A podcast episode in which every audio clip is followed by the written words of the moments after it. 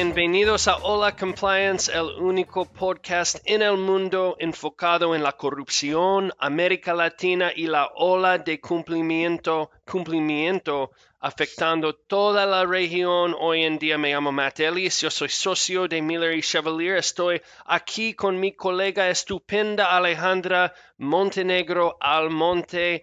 Alejandra, ¿qué onda? Hola Matt, ¿cómo estás? Por aquí todo, todo bien, un gusto estar con vos como siempre. En este episodio, vamos a tomar un enfoque un poco diferente. Usualmente cubrimos delitos cometidos por empresas, pero hoy nos vamos a enfocar un poco más en la persona natural. Como bien saben nuestra audiencia, la FCPA le aplica tanto a empresas, pero también a personas naturales que cometen soborno y en los últimos años hemos visto un incremento, un, enfoque más eh, preciso del Departamento de Justicia en la persona natural y esto incluye personas y ciudadanos en Latinoamérica. Si es que este episodio lo vamos a dedicar a, esos temas, Matt. Cuéntanos un poco sobre la FCPA y el impacto que tiene sobre las personas naturales es un tema importante porque es un tema que siempre tenemos que resaltar cuando estamos en la región hablando con gente para mostrar que, mira, hay responsabilidad legal individual también para participantes en el mercado. Lo importante es que aplica no solamente a residentes y ciudadanos de los Estados Unidos. Obviamente, si es un ciudadano de los Estados Unidos involucrado en, actos cuestionables, es sujeto a la FCPA y leyes ah, conectadas Ah, también si es residente de los Estados Unidos, lo mismo. Pero también es importante ah, saber que extranjeros pueden ser sujetos a la FCPA y a leyes ah, conectadas como lavado de dinero. Ah, si ellos, aunque si ellos están trabajando afuera de los Estados Unidos, aunque si ellos están eh, enfocados en transacciones y negocios afuera de los Estados Unidos, se puede establecer jurisdicción las autoridades competentes de los Estados Unidos, específicamente si los extranjeros están tomando acciones adentro de los Estados Unidos para adelantar la esquema. ¿Qué ejemplos? Si están haciendo reuniones en los Estados Unidos, si están usando cuentas bancarias de los Estados Unidos, si están enviando correos electrónicos a través de los Estados Unidos, son los tipos de conexiones que puede establecer jurisdicción para ellos. Así es. La jurisdicción de la FCPA, como hemos mencionado en otros episodios, el alcance de la ley es extraterritorial, cual quiere decir que tiene un alcance extremadamente global. Y cuando viene a, su aplicación a personas naturales, la ley siempre desde su inicio ha sido redactada para incluir a personas naturales. Lo que vimos fue en el, en el 2015 un eh, memorándum que fue emitido por el Departamento de Justicia, por el Deputy Attorney General, en su momento era Sally Yates, que hacía dos cosas. Primero, creó un incentivo para que empresas divulgaran a personas naturales que habían incumplido con la ley. Y segundo, le dio la instrucción a fiscales, a prosecutors, que enfocaran investigaciones desde el inicio, no solo en la empresa, sino también en las personas naturales que incumplían con la ley en nombre de la empresa. El memorándum original era muy amplio y decía que para que empresas calificaran para el crédito de cooperación, como sabemos el Departamento de Justicia da crédito para empresas que, se, que autodivulgan y que cooperan con investigaciones del gobierno, pero para que calificaran para cualquier crédito, empresas estaban requeridas a darle, a, darle al Departamento de Justicia todo, y esa palabra es importante, hecho relevante, relacionada a toda persona natural que había estado involucrada en el, en el delito o en la conducta eh, errónea, no obstante su rol también, como, como mencionaba, le daba la instrucción a los equipos de investigación del Departamento de Justicia que se enfocaran desde el principio en las personas naturales. En el 2018 vimos un poquito que se suavizó esa política. Y en vez de requerir que empresas dieran toda información relacionada a toda persona involucrada en el delito, pide nada más que empresas divulguen las personas que están substantially involved, o sea, que están involucradas de manera significativa, sustancialmente responsable para el delito de la empresa. El incentivo todavía está ahí, pero no es tan amplio en la obligación de divulgar todo y nombrar a toda persona involucrada, sino un poco más limitada. Y eso eh, ha contribuido a los números altos que hemos visto en enforcement actions, en persecuciones de personas naturales en este, en esta, bajo esta ley. Sí, es importante también revisar estas tendencias de aplicación y las sanciones, porque si tenemos este, este enfoque de la Fiscalía contra individuos bajo la FCPA. Ah, las sanciones, es importante recordar que las sanciones pueden ser significativas, ¿no? Por ejemplo, multas, multas grandes y tiempo en ah, el cárcel, ¿no? Ah, hasta cinco años para cada delito, para cada instancia de soborno. Y cuando consideramos los números, hasta ahora en la historia de la FCPA uh, han sido 140 uh, acciones contra 115 individuos diferentes y de esos uh, resultando en 90 sanciones y de esos 90 más que la mitad, 50 individuos fueron encarcelados y de ellos el promedio de tiempo adentro del cárcel es más que dos años. Así que los números muestran exactamente lo que las autoridades competentes nos dicen, que si tienen un enfoque, van a seguir enfocando uh, sobre individuos, más que nada uh, porque hay una, un efecto ¿no? de uh, deterrence. Ah, sí, lo que yo siempre digo cuando estoy hablando con audiencias en la región, uh, más que nada, la interés de los funcionarios de los Estados Unidos en aplicar contra los individuos es dado lo siguiente. Si yo soy alguien trabajando en una compañía, es una cosa si la consecuencia de soborno simplemente puede caer sobre mi compañía es otra cosa si la consecuencia puede caer sobre mí individualmente. Es exactamente, y eso es lo que impulsó este memorándum también. En ese memorándum, Sally Yates dijo claramente, las empresas no pueden incumplir por sí mismas, tienen que cumplir a través de sus, em, de sus empleados, directores, etc. Justamente eso es lo que impulsó esta directiva, que se enfocaran más y más en personas naturales.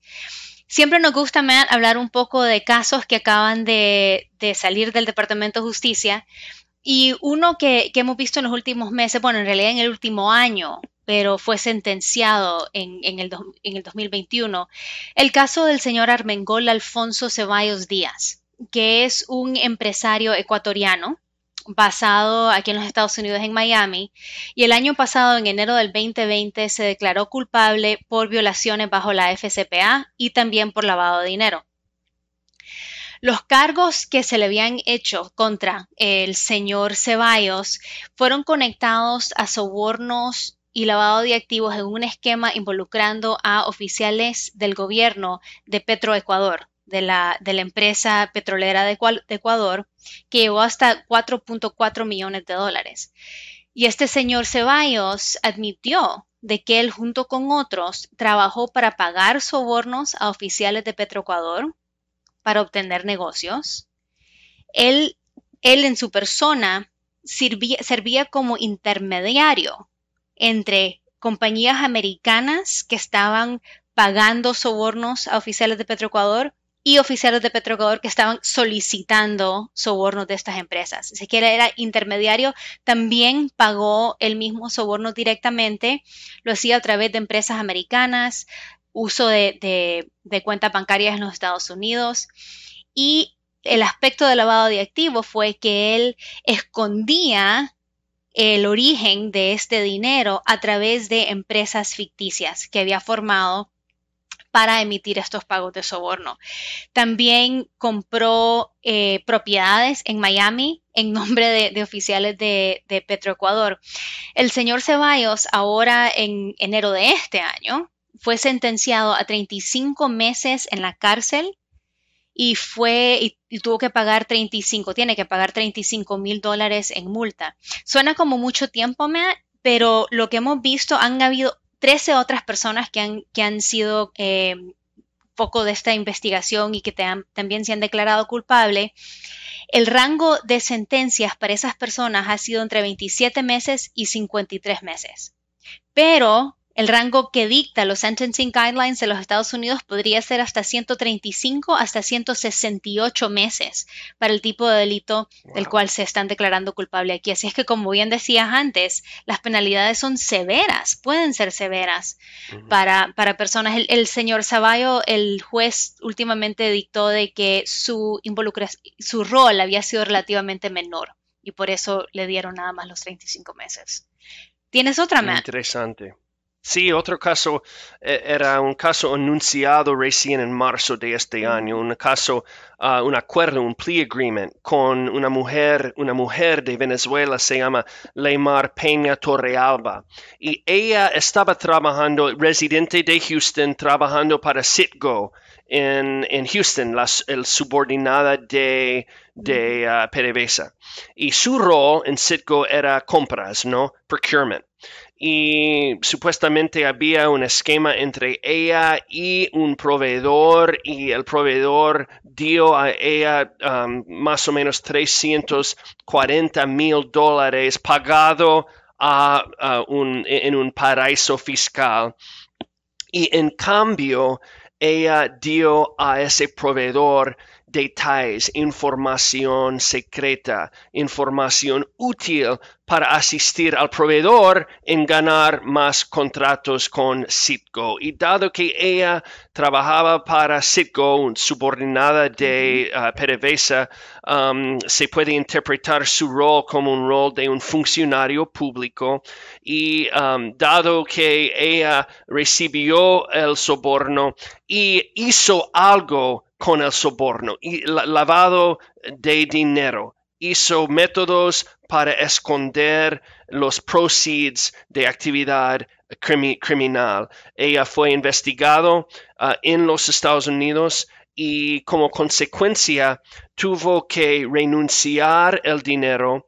También está esperando la sentencia de la corte y es más, como parte del plea agreement, ella está cooperando con las, um, con las autoridades para mm. asistir a ellos en otras investigaciones relacionadas a Venezuela. Es otro ejemplo de una persona afuera del país sujeto a la aplicación de la FCPA y leyes conectadas a la FCPA. Bueno, Alejandra, ahora hablamos contra la corriente. La cuestión para nuestra audiencia es qué lesiones pueden ganar de esa información sobre acciones de FCPA contra individuos. Claro, una de ellas, y es algo que hemos resaltado en otros episodios también, es la importancia de capacitaciones. Y no es que todo se resuelve a través de capacitaciones, Pero hay que asegurarse de que las capacitaciones se enfoquen en la culpabilidad que puede tener, en las consecuencias que puede tener la ley a personas naturales críticamente importante que se entienda de que altos ejecutivos, gerencia de todo nivel, tienen que participar en, capacitaciones. No es cuestión que solo las personas que están interaccionando con funcionarios del gobierno de manera obvia tienen que participar. Nadie puede estar exento y este mensaje tiene que estar claramente redactado en toda política y procedimiento. Ese es el número uno. Me acuerdo un caso que hablamos el año pasado, era uh, JBS, ¿no? Uh, cuando uh, los funcionarios competentes mencionaron específicamente que los altos ejecutivos, los hermanos batistas, no estaban sujetos a, al programa de cumplimiento, a certificaciones, a capacitaciones. Otra, otra cosa que yo veo importante es adentro de esas capacitaciones, hablando sobre el hecho de que un individuo no tiene que hacer un pago para violar la ley. Es posible simplemente ofrecer o hacer una promesa o autorizar o ignorar señales de alerta o esquivar controles. Estos actos también pueden resultar en responsabilidad legal de manera individual. Así es. Así es, yo creo que también eh, finalmente, cuando uno está investigando alegaciones o denuncias de incumplimiento, se tiene que tomar en mente este enfoque en la persona natural, ¿verdad? Y desde el momento que se inicia la investigación, diseñar el plan de investigación, tanto para entender qué es lo que pasó, pero también para asegurarse de que quede claro quiénes fueron los actores, quiénes participaron en, en el incumplimiento, para si se tiene que divulgar el incumplimiento o si se inicia una, una, investigación por parte del Departamento de Justicia, ya la empresa esté bien posicionada para entregar esa información al gobierno y obtener el crédito de cooperación máximo. Exacto. Y mira, otra cosa que muchas veces los oficiales de cumplimiento en la región, muchas veces hay que responder a la cuestión siguiente. ¿Cómo puede ser que los Estados Unidos puede encarcelar un funcionario público de otro país? Alguien trabajando para PDVSA ¿Cómo puede ser que esa persona es condenado en los Estados Unidos? No hay conceptos de sovereignty, soberanía no internacional en que un país no va a seguir contra funcionarios de otros países. Y cuando recibimos esa pregunta, Alejandra, ¿qué es la respuesta? Que esa persona, ese funcionario, está actuando en super, como persona natural, está, está actuando en su capacidad individual y no dentro de su función oficial. Y eso es algo importante porque una pregunta que siempre a mí me hicieron una vez, la primera pregunta que recibí después de una capacitación de cuatro horas es, está bien que vengan a hablarnos en las empresas, pero son los funcionarios mismos que pueden ser corruptos y en su persona solicitan soborno. Así es que esto demuestra de que tampoco están inmunes de la ley cuando actúan de manera eh, individual y de interés personal. De acuerdo. Bueno, Alejandro, otra vez una buena conversación y bueno, vamos a seguir analizando esas tendencias, analizando esos, esas realidades en, ah, en América Latina. Entonces, hasta, hasta la próxima, Alejandra. Hasta la próxima, Matt. Adiós a todos.